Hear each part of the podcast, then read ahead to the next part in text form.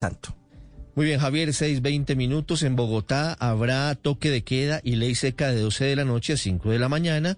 Habrá restricción, no habrá autorización para ingresar a Monserrate, tampoco a la parroquia del Divino Niño del 20 de julio en el suroriente de Bogotá.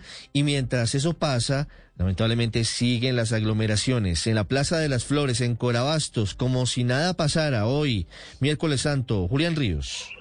Eh, Ricardo, efectivamente, como usted lo dice, aquí las medidas brillan por su ausencia. No le cabe un tinto a esta plaza. Toda la gente se volcó aparentemente hoy a comprar sus alimentos para esta Semana Santa y el pescado.